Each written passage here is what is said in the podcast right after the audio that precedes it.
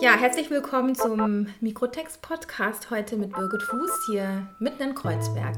Hallo, freue mich. Ja, ich auch. Wir sitzen hier in deiner Wohnung und es ist ganz gemütlich. Draußen liegt noch Schnee.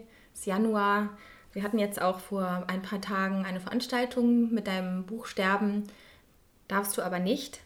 Ein Bericht, wie wir ihn nennen, ein, ein Buch über eine, eine Musikjournalistin, die dir sehr ähnelt. Du bist auch Musikjournalistin, schon seit äh, über 30 Jahren, ähm, die ein, äh, eine große Liebe trifft, die dann nach einem Jahr sehr schnell ähm, vom, durch Krebs sozusagen aus dem Leben scheidet. Und das Buch handelt dann auch von diesem Verlust, aber auch von der Zeit vor dem Verlust und dann wirklich dem Umgang damit.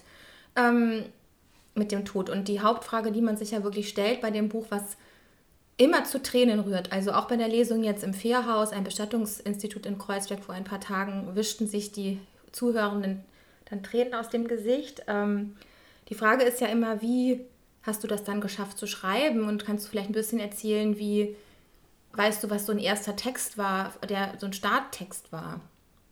Ja, das weiß ich sogar noch ganz genau, weil ich direkt nachdem mein Freund gestorben ist, nach Hause gekommen bin, also in seine Wohnung in Hamburg und einfach aufgeschrieben habe, wie die letzten Stunden waren. Und ich kann mich nicht mal sehr genau daran erinnern, was ich gedacht habe, warum ich das mache, sondern ich habe es einfach gemacht. Es, es, gut, Schreiben ist für mich immer so ein bisschen die Möglichkeit, Sachen zu bewältigen und Sachen ein bisschen im Kopf klar zu kriegen. Und dann habe ich einfach im Laufe des ersten Trauerjahres immer wieder Sachen aufgeschrieben, die mir aufgefallen sind, äh, Sachen, die ich erlebt habe und so immer so stückweise. Und aber noch erstmal nur für mich, also gar nicht schon äh, wissend, dass es ein Buch werden soll. Nur irgendwann habe ich dann gedacht, ach, eigentlich schon ganz schön interessant auch, was da drin steht. Und dann habe dann hab ich so langsam gedacht, ja, vielleicht könnte das auch anderen Leuten helfen, die was Ähnliches erlebt haben. Ich bin ja nicht die einzige Trauernde auf der Welt und ähm, habe das weiterverfolgt. Und dann, als das, der Teil fertig war, habe ich aber gemerkt, ist gut, aber ist einfach ein zu krasser Brocken. Also das ist so, wer kann denn das lesen? Das ähm, macht er ja völlig fertig. Und dann habe ich angefangen, über das schöne Jahr mit ihm zu schreiben. Die Kapitel, die sich jetzt immer so abwechseln. Und das hat dann natürlich einfach wahnsinnig viel Spaß gemacht, weil es so schön war, sich nochmal an all das zu erinnern. Ja, und du arbeitest ja mittlerweile auch als Sterbe- und Trauerbegleiterin, hast also durchaus wahrscheinlich, ich weiß nicht, wie oft begleitest du Menschen? Ist das sehr regelmäßig oder ist das nach Bedarf einmal im Jahr oder wie kann man sich das vorstellen? Ja, ich bin ja hauptberuflich beim ähm, Rolling Stone Redakteurin und deswegen ist dafür natürlich nicht so viel Zeit. Momentan habe ich zwei Klientinnen, die ich begleite und das ist immer so ein bisschen nach Bedarf einfach. Ja. Genau, weil du hast bei der Lesung dann auch gesagt, dass jede Trauer anders ist, weil man natürlich äh, diese, ich weiß nicht, das kennen wahrscheinlich die, die es jetzt hören, die entweder selber einen Verlust erlitten haben oder die Menschen kennen, die trauern, dass es oft so schwierig ist, die richtigen Worte zu finden und den Trauernden zu helfen. Und oft ähm, sind es auch nur Gesten. Das, das ist auch in deinem Buch sehr detailliert wirklich dargestellt, an welche Stellen, wo Hilfe hilft. Ähm, gleichzeitig ist deine Geschichte ja wirklich sehr individuell und ähm, was mich halt fasziniert hat, und das äh, würde ich auch noch ganz gerne so ein bisschen mit dir besprechen. Ich habe das ja das Manuskript ja gelesen, da war es noch kein Buch und ähm, ich kon konnte es auch nicht so am Stück ähm, lesen. Ich musste immer Pausen machen, weil es doch ähm, schon sehr intensiv ist. Auch die schönen Seiten, die sind auch sehr lebensfroh und man denkt so, ja, ich gehe jetzt raus und jetzt geht's los und so. Ähm, äh, und gleichzeitig, äh, obwohl es doch so eine individuelle Geschichte ist, schaffst du es, irgendwie Leserinnen und Leser abzuholen, so einen Nerv zu treffen, so zu berühren. Weißt du, was dein Trick ist? Also hast du darüber mal nachgedacht? Oder kannst du das, kannst du dir vorstellen, was das, was das sein kann, wie bei, der Les bei den Lesungen, wenn dann wirklich im Publikum wirklich ganz berührt, also die Leute einfach sehr, auch so wo, nee, wohlig kann man nicht sagen, aber es ist eine, also Trauer lässt ja auch etwas zu, Gefühle zuzulassen. Und das finde ich an deinem Text wirklich beeindruckend. Ich glaube, dass einfach ganz, ganz viel Liebe in dem Buch steckt und dass die Leute das spüren und merken. Und wenn sie sich darauf einlassen und nicht, sage ich mal, abgeschreckt sind davon, wie extrem die Gefühle sind, dann ähm, freuen sich viele auch darüber, dass sie vielleicht dachten, äh, das ist jetzt nur ein Buch über Trauer und das ist alles nur ähm, traurig. Und am Ende ist das Buch ja ähm, voller Hoffnung und auch ganz viel, es steckt auch ganz viel Lebensfreude drin und so. Und ich glaube, dass diese beiden Pole, und das gehört ja auch alles zusammen, dass ähm, das die Leute einfach berührt. Und natürlich auch, weil fast jeder was mit diesen Themen anfangen kann. Also jeder möchte eine riesengroße Liebe erleben und keiner möchte, dass sie einem nach einem Jahr wegstirbt. Und das ist einfach, ja, es ist eine sehr extreme Geschichte. Und ähm, ich habe halt versucht, die so wahrhaftig wie möglich aufzuschreiben, aus meiner Perspektive eben. Und ja, es scheint gar nicht so schlecht geglückt zu sein. nee, es ist äh, sehr gut geglückt. Und da noch, um nochmal einen Bogen zu schlagen zu deiner Arbeit als Musikjournalistin, also du hast große Stars dieser Welt getroffen, bist mit denen auch teilweise, ja, so in einem sehr, nicht, also freundschaftlich weiß ich nicht, mit einigen bist du freundschaftlich auch verbunden. Und es kommen ja in dem Buch auch einzelne Passagen vor, zum Beispiel mit Bono von U2. Und äh, glaubst du, dass die das ist so in der, durch die, die in der Popmusik, die ja durchaus so international auf äh, große Themen anspielt, dass, es, dass, dass du dadurch vielleicht empfänglicher äh, bist oder dass, wie kann man das sagen, dass diese Themen, die in Popmusik eine Rolle spielen, dann irgendwie in dein Schreiben eingeflossen sind oder ist das was, was total anderes, wo du sagst, nee, das habe ich dann getrennt? Na, ich glaube schon, dass ich vielleicht zumindest als Journalistin es einfach auch gewöhnt bin, ähm, Fragen zu stellen und mit äh, direkten Antworten dann eben auch umzugehen.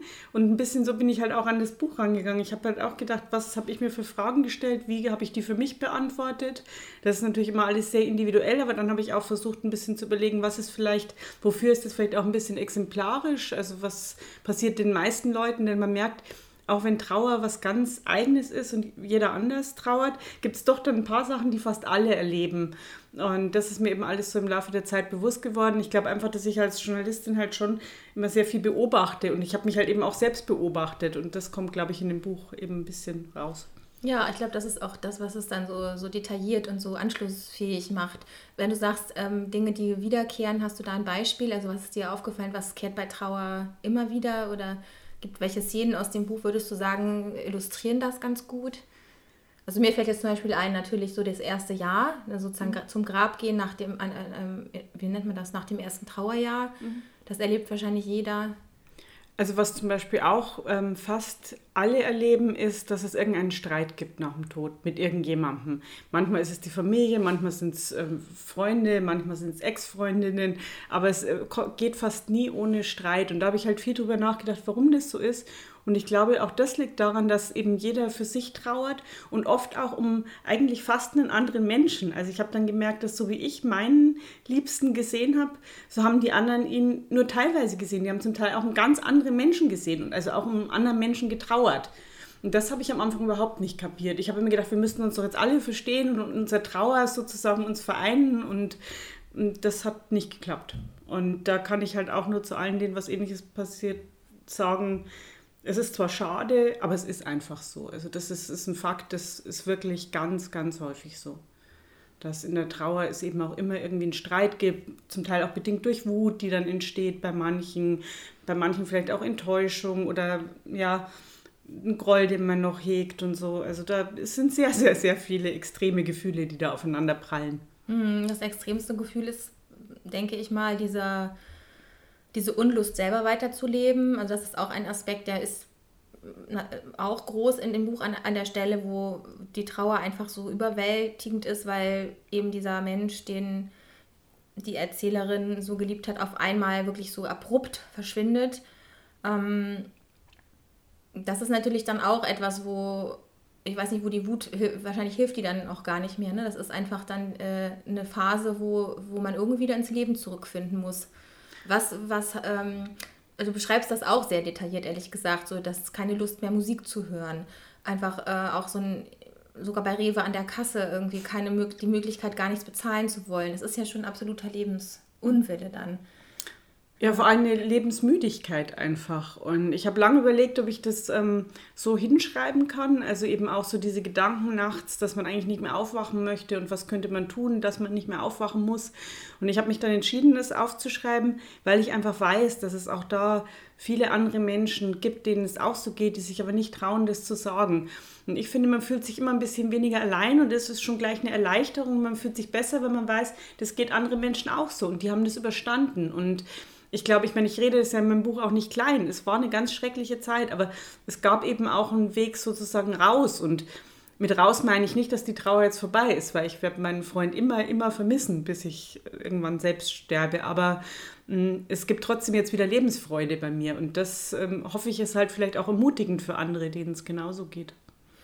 Du beschreibst ja auch in dem Buch, vielleicht äh, kommen wir damit auch schon zum Ende, diese, diesen Raum der Wohnung ähm, die, und dieser Orte. Also es gibt verschiedene Orte. Der, der, Roman, oder der Bericht, sagen wir mal so, ist es halt schon in einer Art Romanform geschrieben. Das muss man auch sagen, sind diese Kapitel der Liebe, die Chats und dann diese ähm, Kapitel über den Verlust. Aber es ist, man liest es wirklich sozusagen wie eine große Liebesgeschichte. Äh, ähm, und da spielen halt so wichtig, gibt es Orte, so ein Hotel in Hamburg, eine Bank in Hamburg. Also es spielt vieles in Hamburg, äh, eine Wohnung in Hamburg und dann ähm, ist diese Wohnung auch nach dem Tod so eine Art Trauerraum, äh, wo bestimmte Gegenstände wie eine selbstgebastelte Lampe und solche Dinge oder die letzte Flasche Wein, die nicht mehr zusammen getrunken wurde, auf einmal so extrem aufgeladen werden, ne? wo die Gegenstände dann fast schon so Charaktere sind, die noch eine Verbindung in die andere Welt haben.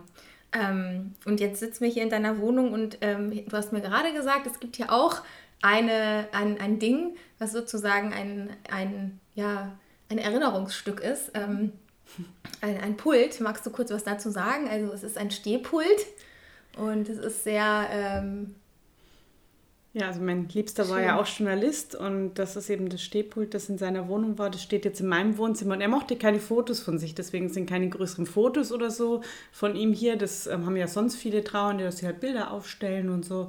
Von uns gibt es nicht mal ein gemeinsames Bild, weil er überhaupt keine Fotos Wirklich? wollte. Deswegen, ja, es ist total ähm, bizarr eigentlich. Aber ich habe eben so Kleinigkeiten. Hier stehen der Tisch, an dem wir sitzen, da steht unter anderem jetzt als äh, Kerzenhalter die erste Flasche Wein, die er mir geschenkt hat. Die habe ich aufgehoben, weil ich eben immer, ich hebe so gern Sachen auf. Jetzt nicht unbedingt, ähm, ich bin jetzt kein so Sammler im Sinn von äh, teure Sachen oder so, aber so Erinnerungen hebe ich sehr gern auf. Und das sind hier eigentlich überall, überall, wo ich hingucke, sehe ich schöne Erinnerungen an ihn, die aber für andere gar nicht als solche erkennbar sind. Und das finde ich eigentlich ganz schön. So das geheime Leben und das geheime Wissen der Dinge. Genau. Ja, das finde ich sehr schön. Und so sieht man auch, dass äh, die Verstorbenen bei einem bleiben. Das weiß auch jeder oder jede, die, die jemanden verloren hat, dass die Verstorbenen auch oft zu einem sprechen, wenn man zuhört. Ähm, klingt jetzt esoterisch, aber ich meine das durchaus so. Und das ist auch in deinem Buch, werden solche Dinge auch thematisiert, so diese Dinge, die ähm, zwischen den Welten so passieren. Ähm, ja, also mir hat dieses Buch auf jeden Fall sehr viel erzählt. Sehr, ich habe sehr viel dadurch gelernt. Ich möchte mich auch bedanken als Verlegerin ähm, und hoffe wirklich, dass viele Menschen sich trauen, dein Buch zu lesen, weil es nämlich auch wirklich, ähm, ja, also Freude macht, kann ich wirklich sagen, weil es einen verbindet mit diesen Themen, die wir alle oft auch verdrängen. Ja. Absolut. Und das wollte ich eben nicht, sondern ich wollte es wirklich alles einfach mal hinschreiben und thematisieren und aber eben auf eine Art, glaube ich, die, die jetzt nicht so pathetisch ist und nicht kitschig. Das war mir auch ganz das wichtig, dass es äh, nicht so, so staatstragend ist und so schwer, sondern ich glaube, es hat zwischendrin auch durchaus eine Leichtigkeit oder ist auch mal lustig und ja, es ist eben so das ganze Leben, glaube ich, drin. Und der Tod auch. Ja, also es ist auf jeden Fall oft auch witzig kann man schon so sagen. Und wie, wie er sich auch sozusagen immer so rauslaviert und dich auch am Anfang nicht treffen will. Und man denkt so, oh, jetzt Junge, jetzt gib dir einen Ruck. genau, also Dankeschön auch fürs Gespräch. Und ja, wir haben geredet äh, über Sterben darfst du aber nicht. Ein Bericht von Birgit Fuß, Musikjournalistin, unter anderem jetzt zuletzt lange beim Rolling Stone. Und das Buch hat 200 weiß ich gar nicht, 24 Seiten. Es steht hier äh, in der Vorschau noch anders. Ich weiß es natürlich nicht immer auswendig, kostet 25 Euro und Ihr könnt es überall im Buchhandel und beim Mikrotext bekommen. Ja, vielen Dank. Vielen Dank.